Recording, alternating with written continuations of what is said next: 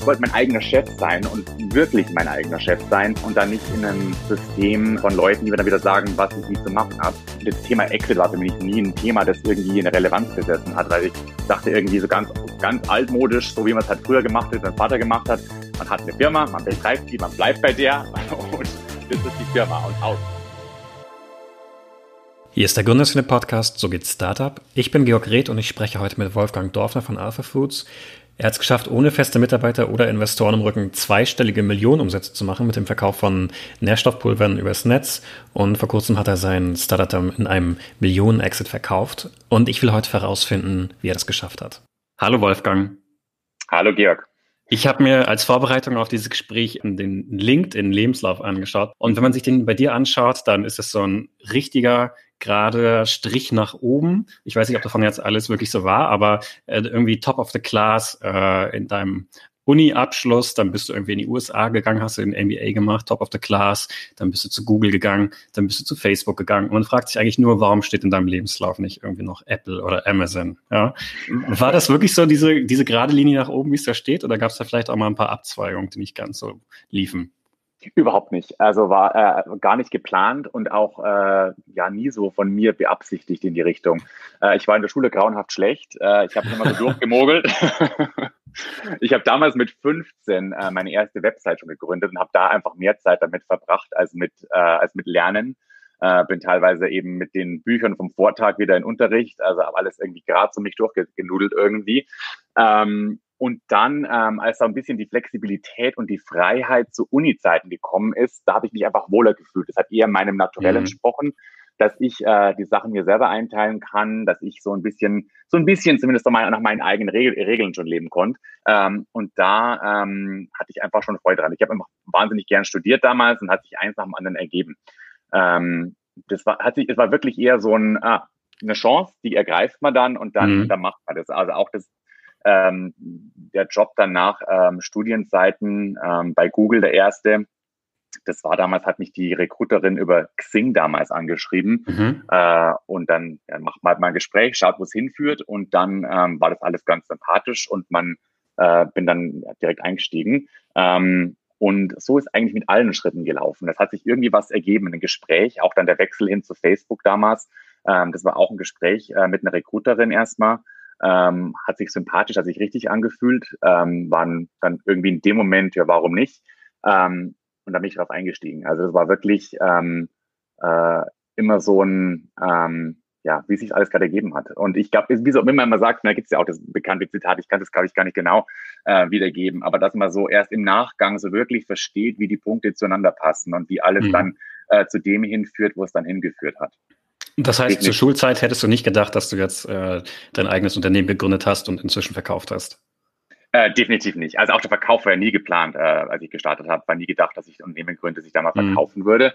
Ähm, was ich auf jeden Fall habe, ist ein Unternehmergehen. Ähm, meine ganze Familie ist, besteht aus Unternehmen. Also von meinem Onkel, meinem Vater war ein Unternehmer.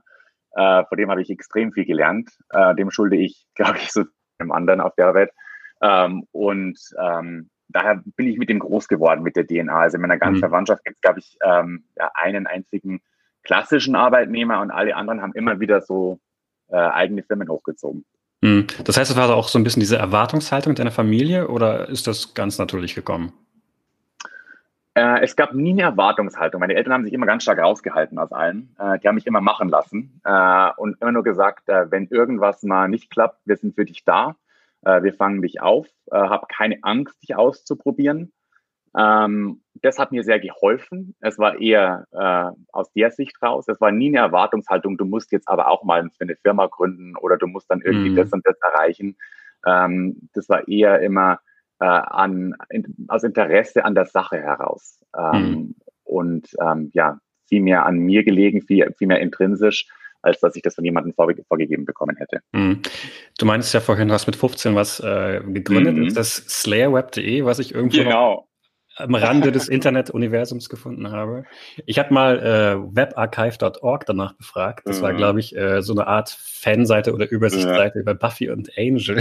Ja, genau. war, das, war das persönliches Interesse? Ja, absolut. Es war erstmal so ein persönliches Interesse und dann äh, entwickelt sich daraus aber eben Interesse an der Sache an sich, ne? also an dem Betreiben der Webseite, an, an dem zu sehen, wie Besucherzahlen gewachsen sind. Die Serie mhm. war ja damals äh, ein ziemlicher, äh, in Anführungszeichen, Hit äh, und dann hat man halt irgendwie Kooperationen angestoßen. Damals gab es ja noch die mhm. Bravo, ne, die gedruckte Bravo gab es ja, ich weiß nicht, ob es die noch gibt, aber wenn, dann liest die kein Mensch mehr wahrscheinlich. Also war damals noch ein Riesending und hat man eine Kooperation gemacht und haben die halt irgendwie dann die Webseite mal erwähnt. Mhm. Äh, dann gab es einen Riesenboost an Zugriffen und das motiviert einen dann weiterzumachen und, und ähm, einfach das ähm, Erlebnis dahinter etwas aufzubauen, was ähm, mit Menschen irgendwie connected, äh, wo Menschen Mehrwert drin finden und das ähm, ja, dadurch irgendwie so eine, so, so, so eine Community so ein Stück weit geschaffen hat. Ähm, das war dann am letzten Endes das, was mich angetrieben hat. Weniger die Serie im Hintergrund dann nach den zwei, drei Jahren, wo die Seite gelaufen ist, mhm. äh, sondern eher so die Leute dahinter und äh, wie die dann sich miteinander vernetzt haben, ausgetauscht haben, zugegriffen haben, äh, die Projekte, die man damit machen konnte. Äh, mhm. Das war dann, ähm, ja, damals hatten wir, glaube ich, zu Spitzenzeiten, und das war 2001, 2002, ähm, gab unser Spitzentag war damals um die 50.000 Daily Uniques, was ja damals noch, mhm. eine ganz andere Zahl ist, als es heute wäre. Naja, ich wollte, ich hatte die Zahl auch gefunden, ähm, mhm. auch irgendwo in den hinteren Ecken des Internets hattest du darüber mal geschrieben. Und äh, 50.000 tägliche Nutzer ist selbst für heute, heutige Verhältnisse eine ziemlich hohe Zahl. Ja. Also du hast ja selbst gesagt, ähm, ihr wart dann im Fernsehen irgendwo kurz mal gefeatured oder in der Bravo und so weiter und so fort. Mhm. Äh, aber trotzdem, wie hat sich das damals angefühlt? Zu den Anfängen des Internets, wie man ja sagen kann? Ja, ah, das war super. Äh, es war einfach, einfach, hat wahnsinnig Freude gemacht zu sehen, ähm, wie Leute darauf zugreifen, auf die Arbeit, die man, die man reinsteckt, ne, und wie, wie sie ankommt. Und ähm, ich glaube, das war so mein, mein, mein erstes. Und ich, das ist so, ich, wenn ich jetzt zurückblicke auch auf, auf die Arbeit damals, also ich habe extrem viel von dem, wie ich das damals gemacht habe, habe ich auch bei der aktuellen Firma wieder gemacht. Also der, der, der Grundansatz, ähm, mit dem Fokus einfach eine Community aufzubauen, äh, hat sich eigentlich in all den Jahren kaum verändert bei mir. Was heißt das jetzt konkret?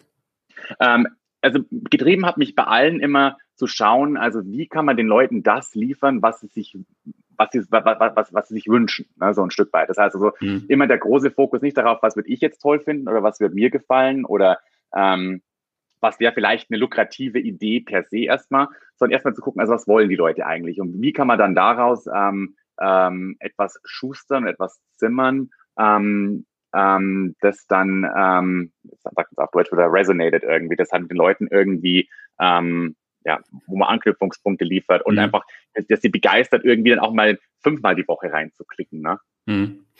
Ähm, jetzt hast du ja bei Google ge gearbeitet längere Zeit, das heißt, du weißt, was die Leute wollen. Kann man jetzt mhm. ganz, ganz bösartig auch sagen, aber auch im Positiven. Äh, was wollen dann die Leute und wie findet man das heraus? Äh, ich glaube, äh, so ein Schlüsselpunkt für mich war immer ganz nah am Kunden dran zu bleiben, am Nutzer, am Kunden, äh, nenn es wie du willst, ne? Ähm, einfach da ganz nah äh, dran zu bleiben. Ich glaube, so ein Problem, das ich häufig bei Startups auch gesehen habe oder bei Unternehmen, äh, mit denen ich ja auch zu Google und Facebook-Seiten viel gearbeitet habe, in der Kundenbetreuung, in der Partnermanagement äh, oder wie man es auch immer genannt hat, äh, genannt hat in dem jeweiligen Team, ähm, war so ein bisschen das, ähm, die, der, der Kommunikationsflow vom Endkunden oder vom Endnutzer hin ähm, durch die ganzen verschiedenen Teams, dass der so ein bisschen äh, gestockt hat häufig. Äh, und dass man häufig dann äh, eine Vision entwickelt hat, was denn generell cool wäre, was denn spannend wäre, was denn gut klappen könnte. Mhm. Ähm, aber ähm, das Feedback war selten ähm, bottom-up so ein bisschen oder ähm, einfach wirklich von, von, von der Core-Base, die man hat äh, zu hören, also was, was sind die Needs eigentlich genau und, und was gefällt ihnen überhaupt? Äh, und vielmehr sich treiben lässt von dem, was vielleicht andere machen ähm, oder ähm, was äh, on paper gut klingt ähm, und ähm, dass man mehr von der eigenen Vision getrieben ist, als, äh, als von der die Kunden und Nutzer von einem mhm. idealerweise vielleicht haben.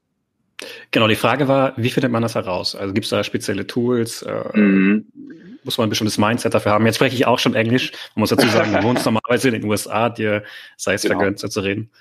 Ja, es ist schrecklich, dieses, äh, also es tut mir echt leid, ich finde es selber schrecklich, wenn Leute immer so äh, Denglisch sprechen, aber irgendwie kommt man dann wieder, da wieder rein. Ähm, ja, ähm, also in meinem Fall ist es so, dass ich einfach wirklich äh, ganz nah dran bleibe, im Sinn von, dass ich äh, mit, mit Kunden auch wirklich austausche, dass ich die E-Mails anschaue, die reinkommen, ähm, dass ich die Beiträge in Foren, in äh, Facebook-Gruppen, in überall auch wirklich lese, ähm, dass wir, ähm, wir machen auch ein paar Umfragen immer wieder mal, um auch besser zu verstehen, was so, so Mittelpunkte sind, also so, so, so, so gewichtige Sachen. Ähm, aber ich bleibe einfach wirklich, also ich lese die Sachen einfach wirklich durch. Also es klingt wahnsinnig tedious und wahnsinnig äh, fuselig und ähm, was weiß ich. Ähm, aber man, äh, ich habe für mich ist es der, ein, der einzige Weg, um wirklich, wirklich ganz nah dran zu sein. Also dann hocke ich mal Sonntagabend mal da und gebe mal, mal 50 E-Mails durch und schaue so, was sind so die Pain Points der Kunden. Ne? Mhm. Ähm, und ähm, genau, das ist so mein Ansatz dafür. Mhm. Das klingt allerdings relativ äh, reaktiv, äh, würde ich mal sagen. Mhm. Manchmal muss man dem Kunden ja auch was bieten, was er vielleicht noch gar nicht haben will. Ja, absolut. Ähm, ich glaube, man, man testet sich daraus vor, äh, daran vor dann. Also man schaut so, also ich habe immer so das Ganze so angegangen, dass man erstmal schaut, was sind die Pain Points ähm, und dann ähm, äh, im zweiten Schritt einfach zu schauen, okay, was sind mögliche Lösungen äh, und dann da auch kann man ein bisschen kreativ sein. Es ist nicht so, dass man sagt irgendwie, ich will jetzt ganz gern ähm, ABC, dann kriegst du ABC, sondern bekommst dann vielleicht mal CDE. Ne? Ähm, mhm. Also so ein bisschen äh, variieren dann und Leute einfach aber auch ranführen. Ich glaube, ähm, ähm, indem man ihnen diese Ansatzpunkte liefert ähm, und die damit einfach erkennen, okay, das war ja ein Thema, das mich interessiert hat. Und dann kann man daraus sich dann schrittweise ähm, ja, fortbewegen äh, und die Sachen weitertreiben. Aber ich glaube, das ist ein organischer Prozess. Ich glaube, das ist nicht so ein Splash-Prozess, wo man sagt, jetzt halt, hier hast du jetzt irgendwie so ein mega Offering. Ähm, ich glaube, man muss die Leute da schrittweise und organisch ranführen. Mhm. Hast du vielleicht sehr, sehr konkrete Tipps oder auch Tools, die du verwendest in den letzten Jahren? Du warst ja bei Google und Facebook, mhm. zwei der größten Werbenetzwerke. Äh, meinst du konkret, was Werbung, Werbung betrifft? Genau. Ähm, also wie findet man es zum einen heraus und wie geht man dann an die mhm. Kunden damit ran? Ähm, uff, das ist relativ komplex. Ähm, Vielleicht ähm, deine Top 3 Go-To-Tipps.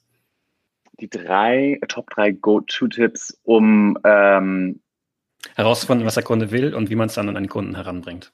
Also da würde ich jetzt gar nicht mal auf Tools zurückgreifen ähm, von Facebook oder Google oder irgendwas in die Richtung. Ähm, ich finde ähm, generell, wenn man natürlich hier noch ganz am Anfang ist, ist es ein anderes ähm, Tool-Netzwerk, das, äh, oder so ein, so ein Toolpool, den man hat, äh, verglichen mit ähm, später mal.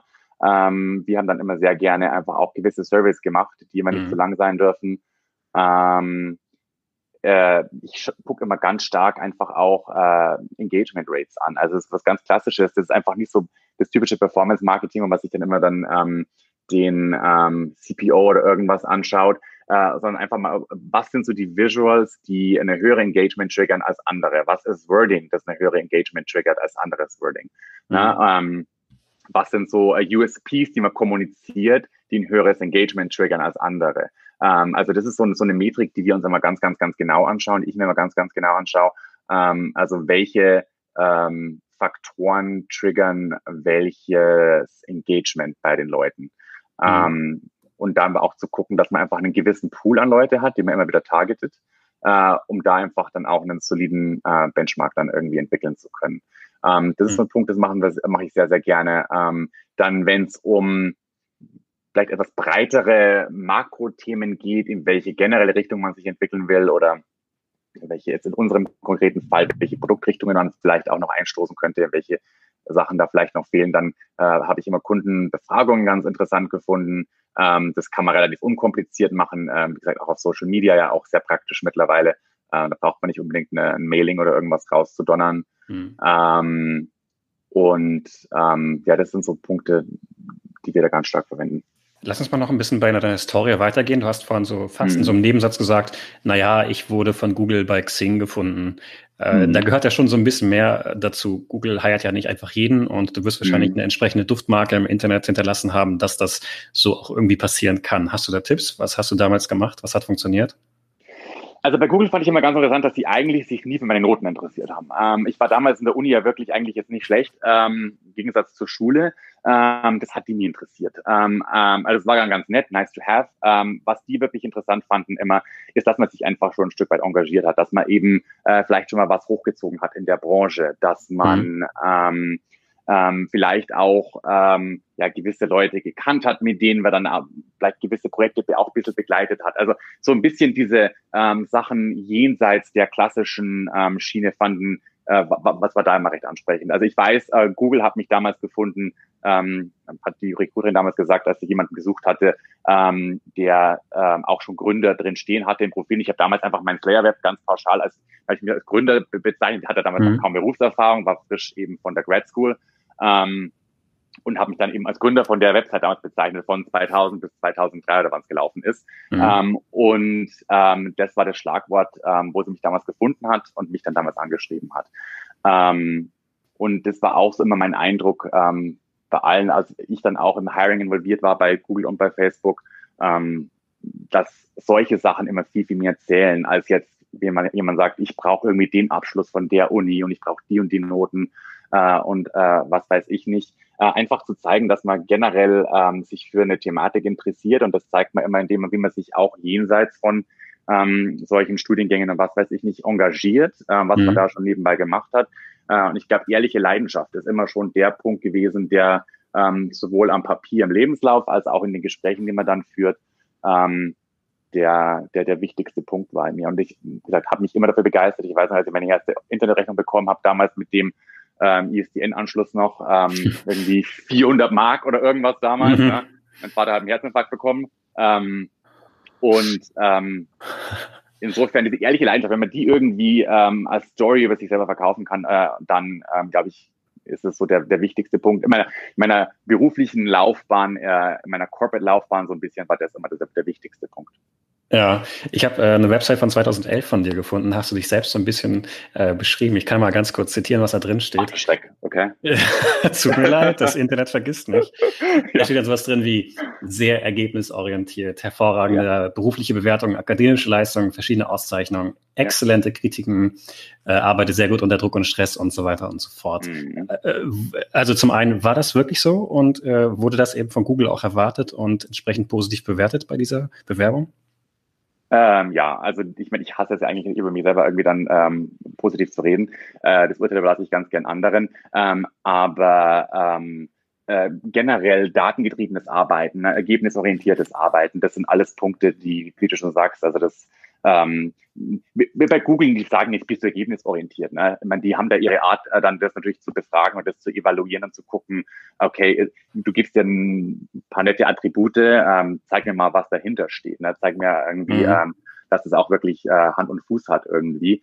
Ähm, aber ähm, ich, das, ich glaube, das Thema bei mir war einfach, dass ich die Sachen immer automatisch gern gemacht habe. Also es war nie irgendwie erzwungen, irgendwie so nach dem Motto, ich muss jetzt aber äh, ergebnisorientiert sein, ich muss irgendwie strebsam sein oder irgendwas in die Richtung. Mhm. Die Sachen, die ich gern gemacht habe, habe ich immer mit großer Leidenschaft verfolgt und immer sehr, sehr ergebnisorientiert, weil ich auch relativ wenig Geduld habe.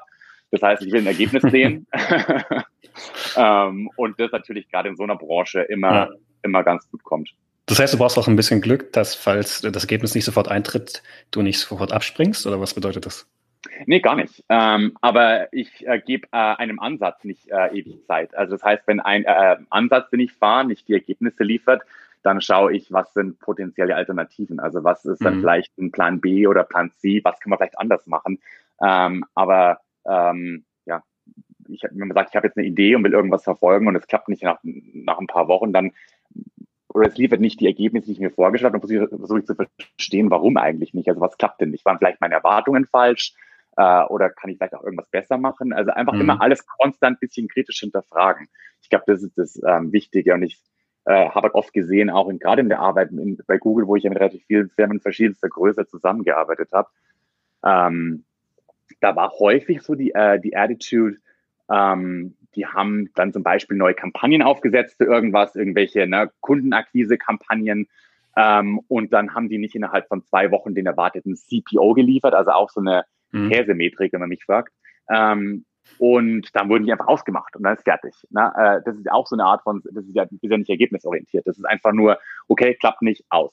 Dann mhm. komplett neu denken. Sondern eher mal zu gucken, okay, was hat nicht funktioniert. Das war, warum klappt es nicht? War vielleicht in dem Fall auch die Erwartung, dass ich jetzt irgendwie innerhalb von zwei Wochen äh, Werbung äh, einen CPO von 2,20 Euro äh, generiere, war die vielleicht unrealistisch? Ähm, mhm.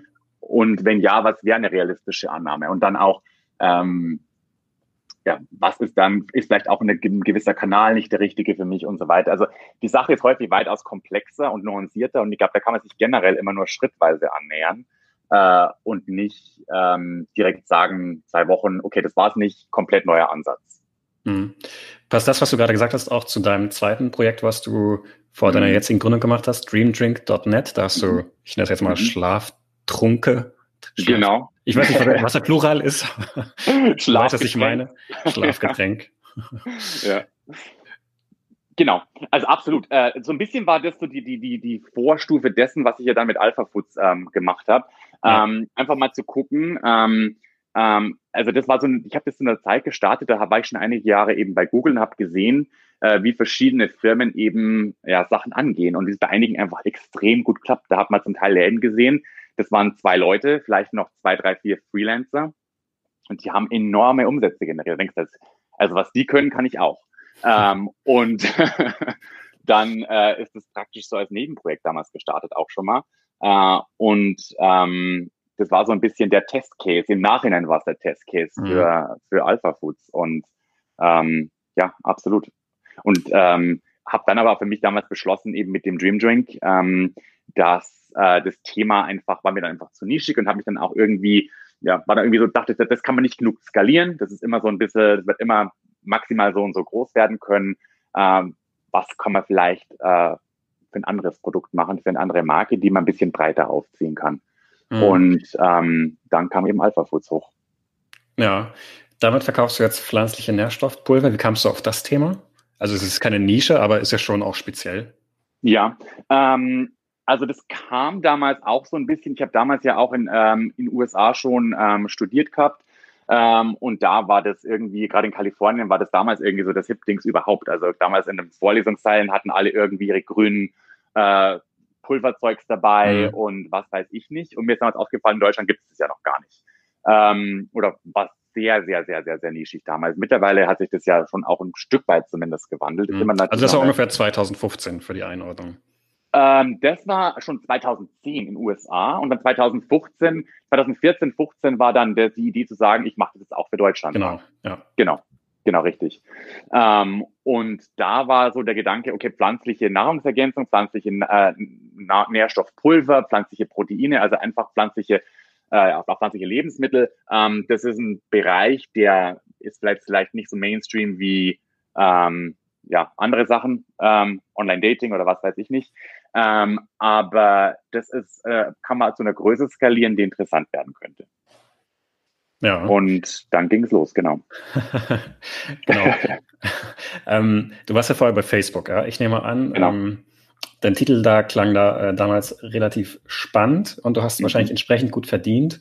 Ja. Äh, wie, warum hast du dich trotzdem getraut, das hinzuwerfen und dann entsprechend was Eigenes zu gründen? Ja, das war so eine Phase, wo damals alle mich für verrückt erklärt haben. Ähm, also von Kollegen bis Freunden, äh, alle außer meinen Eltern wieder, ähm, haben mich für verrückt erklärt. Du bist verrückt irgendwie. Du bekommst nie einen Job, der so bezahlt wird. Ähm, und ähm, das kauft doch kein Mensch und äh, das macht man doch nicht. Das, das Risiko ist doch viel zu groß. Ähm, und ich habe eigentlich immer schon so nach ein bisschen, ich weiß nicht, es, hat sich einfach richtig angefühlt in dem Moment. Da gab es nicht mal eine wahnsinnig logische Erklärung dafür zu sagen, äh, wegen A, B und C mache ich das jetzt. Äh, ich habe einfach dran geglaubt. Ich habe geglaubt, ich kann das auf jeden Fall äh, zu einem Punkt bringen, ähm, ähm, was interessant werden könnte äh, und habe dann die Entscheidung gefallen. Äh, und das Ding war ja auch, ich habe ja damals Facebook verlassen, da habe ich die Firma ja schon fast ein Jahr lang betrieben und langsam aufgebaut. Mhm. Äh, und zu dem Zeitpunkt, als ich Facebook verlassen habe, hat die Firma hat die Firma schon so viel abgeworfen für mich, dass ich letzten Endes mein Gehalt ja schon äh, wieder gecovert hatte. Also ich war nie, ähm, bin nie von Facebook weg und wusste jetzt mhm. nicht, wie ich die nächsten äh, sechs Monate finanziert bekomme. Ne?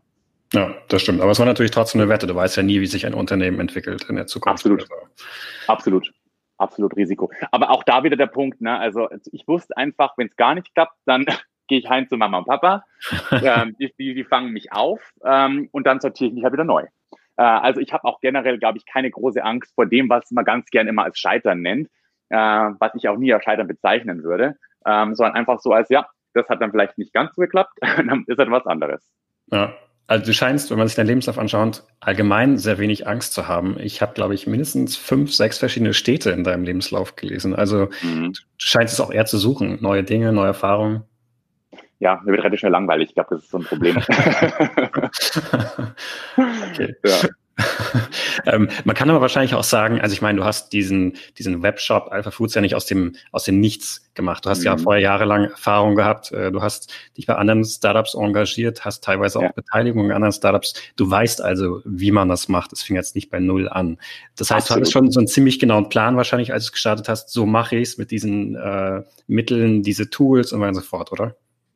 Uh, auf jeden Fall. Uh, also ich habe da sehr viel auch gesehen, also so, sowohl durch mein Engagement privat, uh, wo ich dann einfach auch Startups geholfen habe, gerade wenn es um die Vermarktung ging, also sei es jetzt Facebook, Google ähm, ähm, or whatnot. Ähm, und ähm, auch äh, ja eben durch, durch die tägliche Arbeit. Also habe ich schon sehr, sehr viel gesehen, was andere machen, was funktioniert, was nicht funktioniert, äh, mhm. welches Mindset auch funktioniert. Es sind ja teilweise nicht nur ähm, Kampagnen oder Kanäle, die dann nicht funktionieren. Teilweise ist es ein ganzes Mindset, das äh, eine Sache einfach voranbringt oder blockiert. Ähm, und ähm, da habe ich schon sehr viel gesehen vorher, definitiv. Also das war kein kompletter Sprung ins Blaue. Hm. Ja. Was ich übrigens ganz, ganz lustig finde, wenn man auf die Website von dem Unternehmen geht, dann steht da unten, wie bei jeder anderen Website auch, über uns. Und dieses uns Aha. ist halt so ein bisschen witzig, weil du bist ja ein Ein-Mann-Unternehmen mhm. gewesen, eine sehr lange Zeit lang. Mhm. Das ist auch so dieser extrem spannende Part daran. Wieso hast du dich dafür mhm. entschieden, das alleine zu machen? Das ist ja extrem ungewöhnlich. Ähm, das ist auch vielleicht so ein bisschen eine Berufskrankheit, einfach wenn man sagt, ähm, wenn man glaubt, ähm, ich will nicht sagen, man weiß es besser, aber ich habe halt die gewissen Sachen gewusst, wie sie funktionieren. Ähm, ich war dann äh, und dachte einfach, das schaust mal, wie es einfach alleine klappt. Und dann hat sich das immer so weiterentwickelt und es war einfach lange Zeit auch alleine stemmbar. Mhm. Ähm, und dann hat sich das auch einfach irgendwie so ergeben, dass man es alleine gemacht hat. Aber ich sage immer wieder, ich war nie ganz alleine. Ne? Es, war, es gab Freelancer, die mitgeholfen haben. Es gab ähm, wirklich vertraute Menschen, gute Menschen, ähm, die verschiedenste, auf verschiedenste Weise geholfen haben ähm, sei es jetzt wirklich proaktiv, wenn es um Sourcing geht bei gewissen Sachen ähm, mhm. oder einfach auch mit einem guten Wort manchmal. Ähm, insofern war ich auch wirklich nie allein. Es war immer in uns. Okay, verstehe ich. Aber im klassischen Sinne hattest du keine festangestellten Mitarbeiter. Nein. Und ähm, war schon, was das offizielle angeht, relativ, relativ alleine. Und das ungefähr ja. fünf Jahre lang. Richtig. Ähm, dann wurde das Ganze erst vor ein paar Monaten im Mai dieses Jahres verkauft mhm. ähm, an ein belgisches Healthcare-Unternehmen. Ich nenne es jetzt einfach mal Healthcare. Die machen Health, äh, Kosmetik und Co. Mhm. Äh, Sylpha heißen die. Wie kam es dazu? Mhm. Ähm, das hat sich dann äh, alles 2019 ergeben. Und zwar war da die Firma an dem Punkt, wo ich dann halt gemerkt habe, es geht jetzt vielleicht mal nicht mehr allein. Also es ist alles so gewachsen vom ganzen Volumen her. Ich habe ja auch, wie gesagt, ich war ja nah am Kunden dran. Wenn ich sage, ich war nah am Kunden mhm. dran, war ich wirklich sehr, sehr nah dran. Ich habe ja jeden Tag die E-Mails beantwortet. Ähm, und äh, zumindest einen sehr, sehr großen Teil davon. Ähm, und man merkt einfach, einfach gemerkt, okay, jetzt irgendwann geht es nicht mehr weiter. Jetzt muss man sich irgendwie einen anderen Plan einfallen lassen. Ich habe dann Anfang 2019 schon versucht, jemanden einzustellen. Ähm, dadurch, dass ich aber zu dem Zeitpunkt äh, und ja, immer noch äh, in Kalifornien äh, war und die Firma auch eine amerikanische Firma dadurch war, ähm, ich aber den Deutschland als primären Markt hatte, ähm, war es wahnsinnig schwer, Leute zu finden, die für eine amerikanische Firma als Festangestellte arbeiten durften, mhm. gleichzeitig deutsche Muttersprachler idealerweise waren und dann on top noch eine Begeisterung und Interesse für das Thema hatten. Ähm, und da sind alle Versuche irgendwie ins Leere gelaufen. Ähm, und ich habe dann, dann hat mich damals, das war im Juni 2019, äh, hat mich so ein Private Equity Laden angeschrieben ähm, dass sie irgendwie über mich gestoßen sind, auf mich gestoßen sind ähm, oder auf Firma gestoßen sind äh, und ob ich Interesse für ein Gespräch hätte. Und ähm, hatte es überhaupt nicht auf dem Schirm. Also ich hatte auch das Thema Exit war für mich nie ein Thema, das irgendwie eine Relevanz besessen hat, weil ich dachte irgendwie so ganz, ganz altmodisch, so wie man es halt früher gemacht hat, mein Vater gemacht hat, man hat eine Firma, man betreibt die, man bleibt bei der und das ist die Firma und aus. Aber meinst, meinst du das ernst? Weil du hast ja tatsächlich auch unter Google und Facebook eigentlich genau das Gegenteil gemacht, oder? Absolut. Versucht, Unternehmen möglichst schnell wachsen zu lassen, um sie vielleicht potenziell, ja. potenziellen Verkäufern anzubieten. Absolut. War aber nie mein Ding. Also es war so von der ganzen DNA her bin ich, äh, wollte ich auch nie Investoren drin haben. Ich wollte nie ähm, von Leuten gesagt bekommen, jetzt muss aber mehr machen oder weniger oder da mehr und hier das und jenes. Äh, ich wollte wirklich immer, ich wollte mein eigener Chef sein und wirklich mein eigener Chef sein äh, und dann nicht in einem äh, System äh, von Leuten, die mir dann wieder sagen, was ich wie zu machen habe. Ähm, insofern war das für mich nie ein Thema. Und wenn man nicht äh, gerade auf äh, mit Investoren zusammenarbeitet, ist das Thema Exit häufig nicht äh, so. Bei, bei vielen anderen, von denen ich weiß, die keine Investoren haben, ähm, ist es bei denen auch nicht wahnsinnig groß auf der, auf der Agenda. Und die haben mich damals angeschrieben und äh, habe das Gespräch damals geführt und gemerkt, okay, das ist ein Thema, ich, ich, ich kann die Prozesse, ich, ich weiß die Basics davon, aber ich habe mir nicht zugetraut, das Ganze dann irgendwie komplett ähm, ähm, selber dann auch wirklich in die Hand zu nehmen, den kompletten Prozess, wie schon die Firma, auch wieder komplett allein zu stemmen. Ähm, und habe dann eben, äh, bei den Namen kann ich ja vielleicht auch sagen, das war Karl Square in Hamburg, äh, habe dann von denen durch ein paar Google-Suchen irgendwie ähm, rausgefunden, habe die dann nach dem Gespräch mit diesem anderen Private Equity Laden direkt kontaktiert. Und ich war zu dem mhm. Zeitpunkt gerade in Deutschland auch, äh, habe meine Eltern besucht. Äh, und ähm, da hat damals ähm, der Marc äh, hieß der. Mark Miller hat mir damals äh, direkt geantwortet und mich gesagt, innerhalb von, glaube ich, 24 Stunden haben wir gleich ein erstes Telefonat geführt. Ähm, und es lief dann so gut, dass ich zwei Tage später nach Hamburg hochgezischt bin, ähm, vom Süden hier, äh, Süddeutschland hier, ähm, und mich mit denen getroffen habe und dann äh, gemerkt habe, okay, das könnte passen, das ist ein guter Fit äh, und schauen wir mal, was rauskommt. Und dann ist der Prozess gestartet. Das war im Juli 2019, Juli letzten Jahres, genau. Und im Mai war es dann abgeschlossen. Oder war es dann? Genau. Genau, Mai diesen Jahres, da war noch irgendwie dann der, ganze Corona-Chaos davor und alles Mögliche, ja. ne? Genau. und, dass es ähm, vielleicht nicht klappen könnte?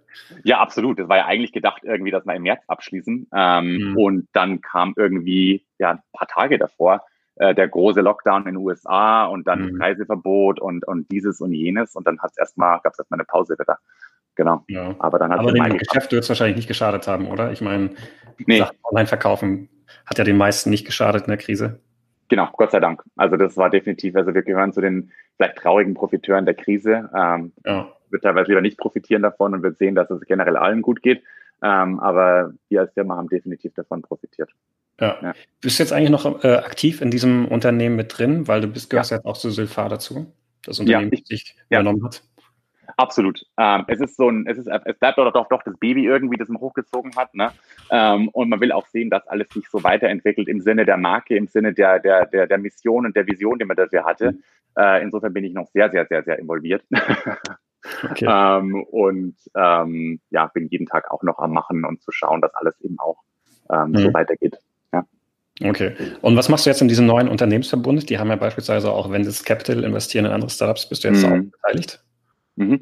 Ähm, also meine Hauptaufgabe momentan ist noch, ist ja alles noch relativ frisch, ist jetzt zwei Monate her, seit wir den Deal hatten. Äh, momentan bin ich noch sehr, sehr stark fokussiert, ähm, zu schauen, dass das Ganze ähm, künftig gut weiter betrieben wird, äh, ohne dass ich dann ähm, so stark operativ involviert bin. Also auch zu gucken, dass die Leute entsprechend geonboardet werden, die jetzt äh, das Team ähm, gejoint haben.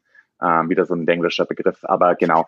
ähm, und, ähm, und dann ähm, bin ich aber auch jetzt schon ähm, involviert so ein bisschen äh, in andere Projekte der Firmengruppe, ähm, um zu schauen, wo man einfach auch noch, wo ich mein Wissen und meine Erfahrungen auch einbringen kann. Ähm, ja. Und genau, also ich bin da schon ein bisschen breiter jetzt drin, was auch super spannend ist, weil das sind ja die Themen, die mich immer begeistert haben und immer interessiert mhm. haben. Und wenn ich da mehr davon machen kann, dann ähm, es ist, es ist super. Wie gesagt, ich ich habe ein Hobby zum Beruf gemacht und da ähm, bin ich jeden Tag dankbar dafür. Okay. Uh, wenn ich mir jetzt in fünf Jahren deinen Lebenslauf anschaue, was ist bis dahin noch alles mhm. passiert? Oh Gott, oh Gott.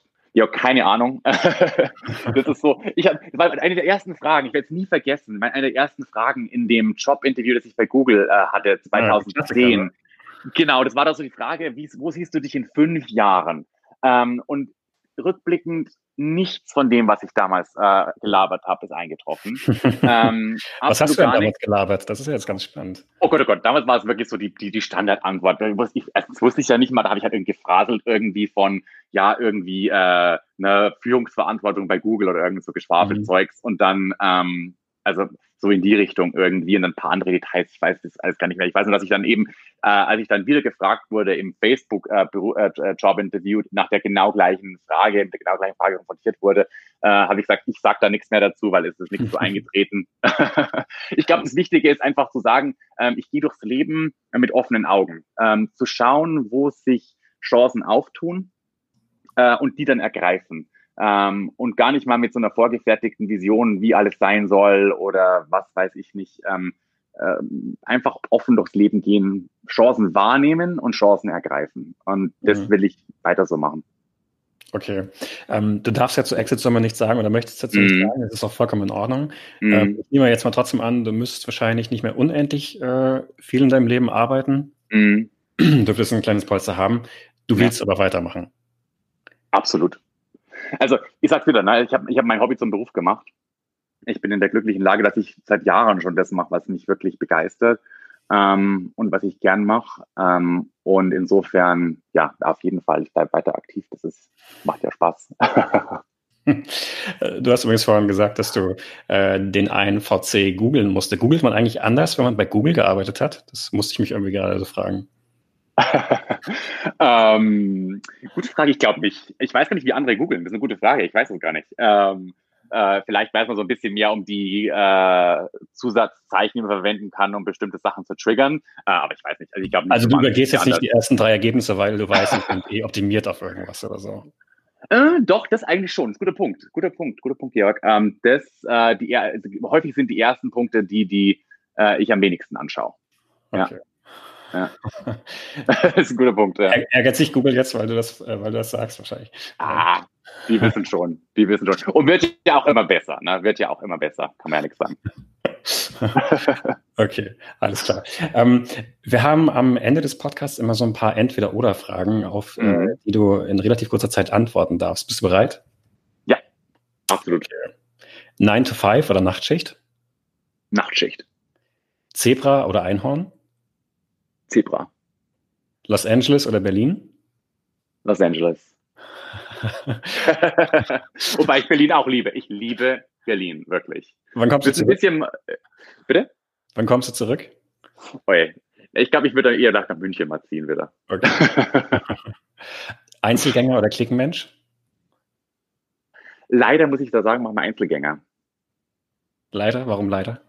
Weil ich manchmal gern anders wäre und mehr ähm, der Klickenmensch, aber ich bin merke häufig, dass ich, wenn ich ehrlich bin, häufig Sachen einfach ganz gern selber anpacke, die durchbox ähm, und erst im Nachgang dann Leute ja involviere vielleicht. Ähm, ja.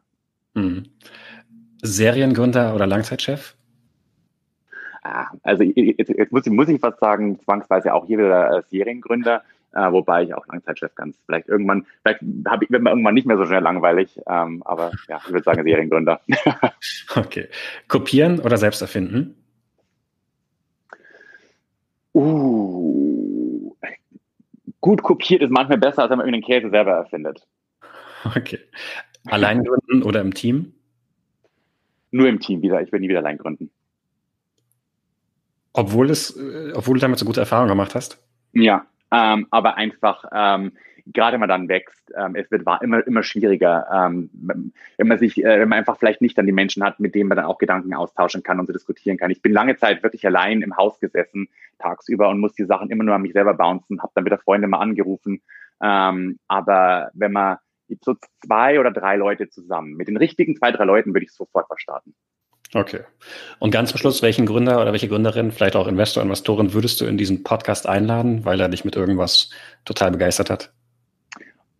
Oi, ähm, Kann auch ein US-Gründer, Gründerin und so weiter sein? Oh, da muss ich jetzt erstmal passen. Da fällt mir jetzt, da fällt mir jetzt gar keiner so aus dem, aus dem Stegreif ein, wo ich sagen würde, den soll das unbedingt einladen. Aber da würde ich dir einfach noch eine, eine Message schreiben. Das, das kannst du gerne machen, aber vielleicht spontan jemand, mit dem du zusammengearbeitet hast, wo du meinst, den muss man auf jeden Fall mal kennen. Du kannst es mir auch gerne hinterher nochmal schreiben. Ich schreibe es dir mal. Ich schreibe dir mal. da bin ich gerade auf der Leitung. ich kenne einen ganzen Haufen Leute immer wieder, man tauscht sich aus und da könnte ich jetzt keinen Namen sagen. Aber äh, ja, ich schreibe dir mal eine Message. Okay. okay, Wolfgang, dann danke für das Gespräch. Ja, danke dir, Georg. Vielen Dank.